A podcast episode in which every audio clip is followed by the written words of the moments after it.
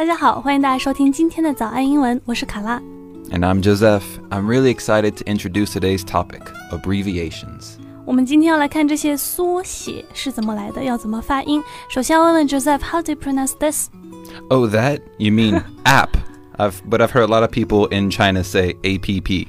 对我就是这个意思，就是 A P P 这个词啊，它对应的含义呢是表示应用软件，英文叫做 application software，或者呢你也可以理解成 application program 应用程序。 Right, and as abbreviation, APP is the first three letters of the word application. That's why it's called app, not APP location. 对，所以就是我听到很多人会发成 A P P 啊，但是它其实应该会发成 app，因为它取的是 application 前面三个字母。那 今天呢，我们就要和大家聊一聊，分类讨论一下各种不同的缩写的情况。如果你想查看本期节目的文字笔记，欢迎微信搜索关注“早安英文”，私信回复“笔记”两个字就可以了。另外，我们为大家准备了免费的神秘学习大礼包，请微信搜索关注“早安英文”，回复“福利”两个字就可以看到啦。So the first type of abbreviation is called a shortening. 中文来讲呢，就是截短的意思。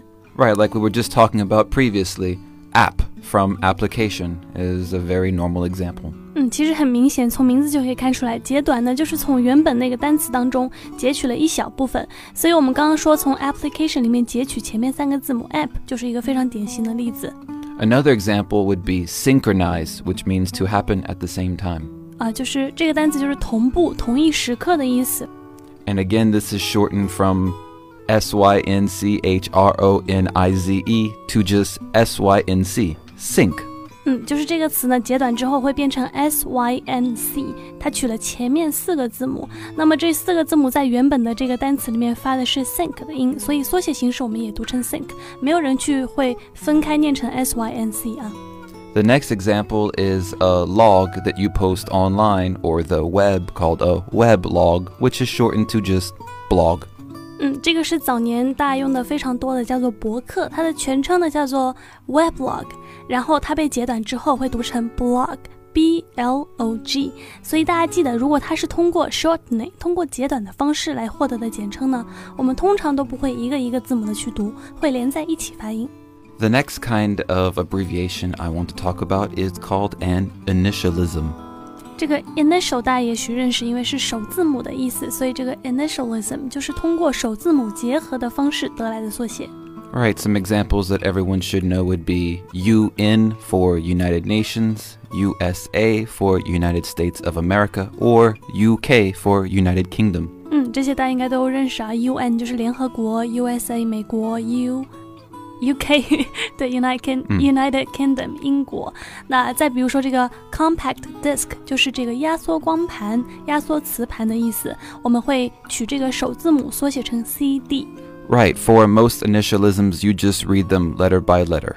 对，像这种情况呢，我们就通常啊，大部分时候都会一个一个字母的去读它。 接下来这种情况呢，叫做收缩 （contractions）。像这种情况就没有前两个那么方便，一句话概括了。给大家举一个例子，比如说 doctor，它可以表示医生，也可以表示博士。那它的缩写形式呢是 dr 再加一个点，就好像在本来的基础上把它给收缩了，对不对？很多时候呢，我们还是按照它本来的读法去读。比如说这个《生活大爆炸》里边的谢尔多，我们会叫他 Doctor Cooper。 Right, just like doctor, we also have MR for Mr., but sometimes the pronunciation would be different. For example, can and not becomes can't. 嗯，再比如说 there is，它会它缩写之后啊，会读成 there's，然后这个 they are 缩写之后读成 they're。那缩短之后呢，因为少了一些字母，所以音节组成会有了一些变化。那么这个时候发音就会也有一些不同。那这种情况下就需要大家多多去注意了，多多去留意听。 And another example of a contraction that's very popular, especially with video games or sporting matches, would be VS for versus. 嗯，很多同学也许可能真的就会读 vs，其实它不是，它读 versus，因为它本来的全称是 How do you spell it？ V E R S U S. 嗯，所以在这种情况下呢，就是在这个收缩的情况下，大家就要根据具体情况自己分辨一下要怎么样去读了。好的，感谢大家收听我们今天的节目。如果你想更加系统的学习英文，欢迎加入我们的会员课程。了解详情，请微信搜索关注“早安英文”，回复“会员”两个字就可以了。 And the final one that we're going to talk about today is my favorite acronyms. 嗯，这个最后一种呢叫做单词缩合，看起来似乎更会更加复杂一点点。那这个缩合呢，就是收缩和结合。比如说雷达这个词，现在它似乎已经成为一个单独的词汇了，叫做 radar。但是其实它一开始就是通过 radio detection and ranging，就是无线电定位缩合来的。And one that I'm sure we see every day but never actually pay attention to is the Joint Photographic Experts Group, also known as JPEG. 嗯，所以大家一圈看下来，不管是哪种方式的缩写，关于要怎么读呢，有一个最基本的规则，简单粗暴的啊，就是这么说的：它能够连起来读呢，你就连起来读；不能够，实在不能连起来读，你就按照字母一个一个的念。And something else I'm sure everyone has with them at all times a subscriber identification module, also known as SIM. 对，这个 SIM card 叫做手机卡，但是好多我我至少听到过，可能百分之九十人都是念的 SIM card。 手机卡，所以呢取首字母，但是呢它能够连起来读，我们还是连起来读，叫做 SIM。那大家可能要问，什么时候不能连起来读呢？有一个最基本的规则，我们说一个音节里面必须要有元音，所以呢如果在缩写之后它全部都是由辅音字母组成的，比如说像 PPT 这样的东西，我们就没有办法连起来读啊，就只能读成 PPT 了。And the final thing I want to talk about is two abbreviations that are misspoken in America. The first one is an initialism for ATM, which means automatic telling machine. Oh. But in America, sometimes people say, I need to go to the ATM machine.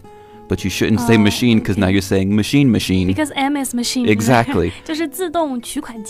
and the other one is an acronym, just like SIM card, which is PIN, P I N, which is personal identification number. And many people in America say, I need to remember my PIN number. So again, number, number. 呃因为 N 就是 number 的意思，pin 它本身就是这个密码的意思了啊，所以不需要再加一个 number。好了，那今天呢就和大家聊到这儿了，我是卡拉， and I'm Joseph. 拜拜。 Later.